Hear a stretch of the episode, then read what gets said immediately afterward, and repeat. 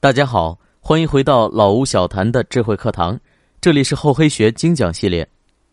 为了对抗最为强大的秦国，苏秦提出了合纵之策。他提议，其他六国联合起来共同抗秦。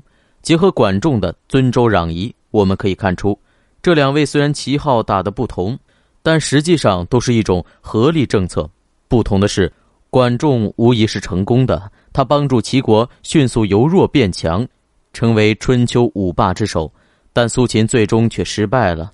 虽然他曾经确实成功将六国联合了起来，震慑了秦国十五年，但最终秦国还是吞并了六国，一统天下。苏秦的合纵以失败告终。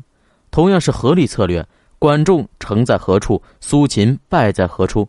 李宗吾对此做出了自己的分析。先来解读一下这个合纵。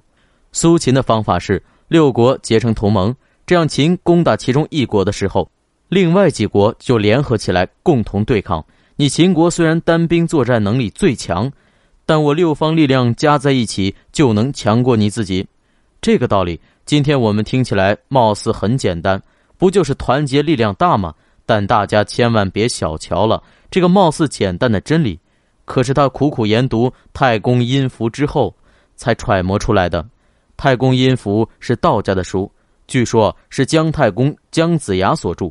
苏秦为力读他，读书欲睡，引锥自刺其骨，血流至足。怕自己读书读得瞌睡，拿锥子刺自己的大腿，鲜血都流到脚上了。悬梁刺股中的刺股，讲的就是苏秦的典故。终于悟得了合纵之道时，苏秦不禁感慨道：“此真可以说当世之君矣。”这个策略足以说服。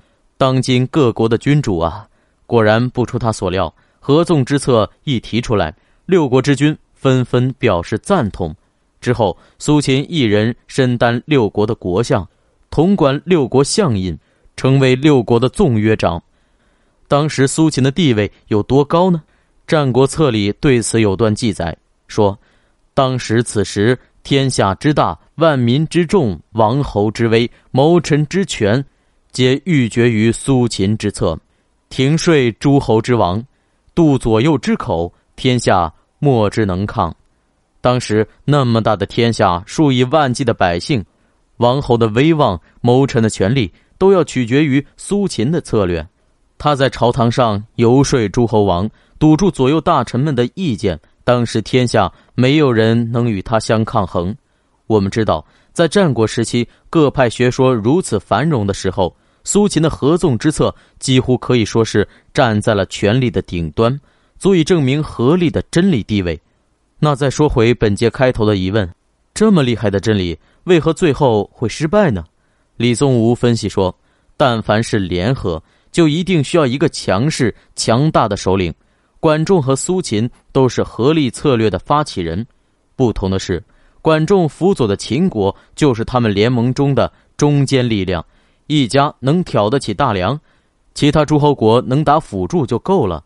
而苏秦联合的这六国力量是平均分布的，大家平起平坐，互不管辖，这就导致了在整个联盟里没有一个重心。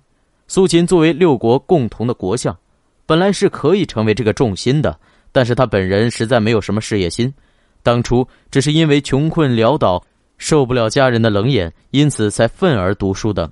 等同掌六国相印之后，足够在家人面前抬得起头了，他的事业心也就到了头。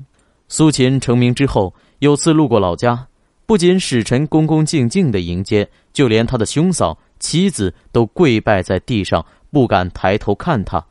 苏秦就感慨道：“使我有洛阳二顷田，安能配六国相印啊？”这就是他的真实动机。如果当年我不是那么穷困，但凡能有两顷良田，哪儿能拼得到六国国相这个地位啊？李宗吾为之很是惋惜。他说：“要是管仲来当这个六国纵约长，想必定能成功啊！”聊完管仲、苏秦两大政治家对人性作用力的应用手段，春秋战国的两大策略就聊完了。下一节我们就接着往后说，聊一聊三国。感谢大家收听厚黑学系列。欢迎继续关注老吴小谈，我们下节再见。